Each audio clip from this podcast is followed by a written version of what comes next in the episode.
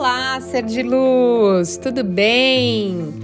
Eu sou Thaís Galassi, bem-vindos a mais um podcast. Se você ainda não é inscrito, se inscreva. Me siga também nas outras redes. Lá no Instagram é Thaís Galassi e no YouTube Thaís Galassi. A gente tá cheio de conteúdo lá para você, te ajudar nesse processo de evolução, de transformação. Bom, vamos dar continuidade, desculpe, a falando dos chakras, né? Então vamos falar hoje da energia do chakra sacro, do chakra umbilical, que muita gente também chama de chakra sexual, que é o segundo chakra. Então vamos lá, só para relembrar: chakras são centros de energia em forma de círculo que vibram e constituem todo o nosso corpo energético. Eles são de extrema importância para a nossa saúde porque eles influenciam o funcionamento dos órgãos, glândulas e tecidos e a sua proximidade.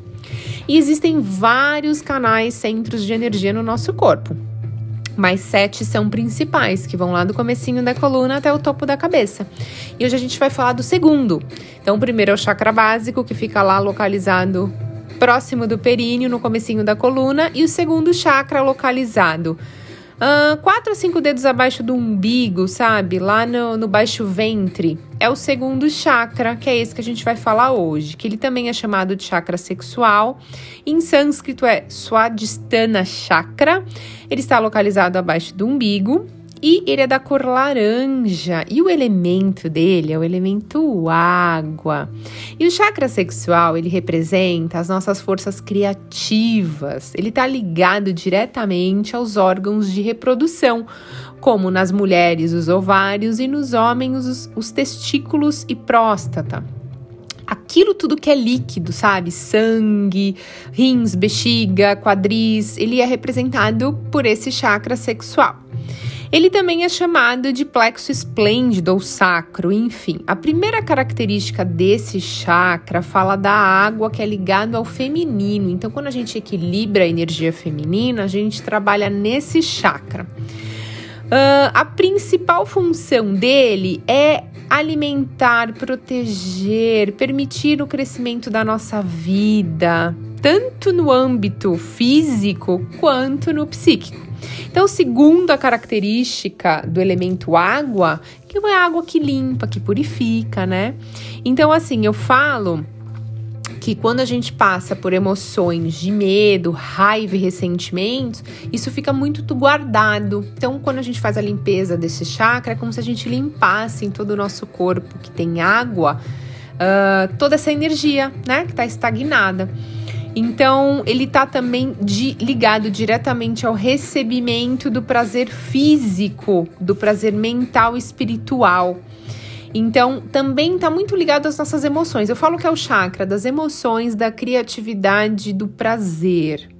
Então, é muito importante com quem você vai escolher trocar energeticamente fluidos, né? Porque quando temos relações sexuais, a gente troca fluidos, principalmente na hora do orgasmo. É onde tem uma troca energética muito grande. Então, se você não ouviu o meu podcast falando sobre a energia sexual, dá uma olhada lá nos primeiros, acho que são, não sei qual é o número agora, mas ele tem, eu tenho um conteúdo falando sobre isso porque é muito importante. Se a gente soubesse com quem a gente está trocando energia, fluido, talvez a gente não teria relação sexual com qualquer pessoa. Então, isso é uma coisa muito importante, tá? É, o funcionamento harmônico desse chakra faz a gente viver a vida com mais entusiasmo, com muita criatividade. A gente se sente parte do fluxo criativo de Deus, da criação. Em relação ao sexual também, a gente entra num equilíbrio do feminino e do masculino, nossos desejos e atitudes, é uma troca boa, né? Agora, a pessoa que tem esse chakra em desequilíbrio, bloqueado, são pessoas que podem ter muita insegurança, impulsos e desejos. Então, aquela pessoa que acaba com fantasias sexuais exageradas, dependências, hum, enfim, a pessoa acaba tendo muita deturpação, que chama, né? Então é importante esse chakra estar sempre alinhado e equilibrado.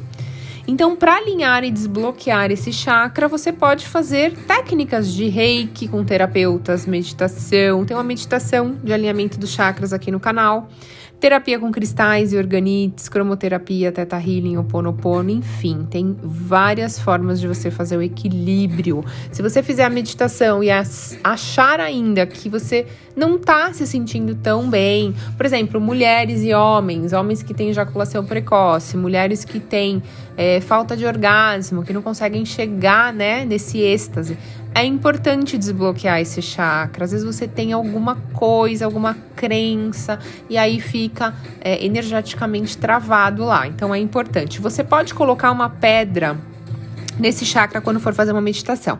A pedra desse chakra é a coralina, é da cor laranja ou uma olho de tigre, também é muito bacana. Então você pode colocar com esparadrapo, sabe, no seu baixo ventre enquanto está fazendo a meditação.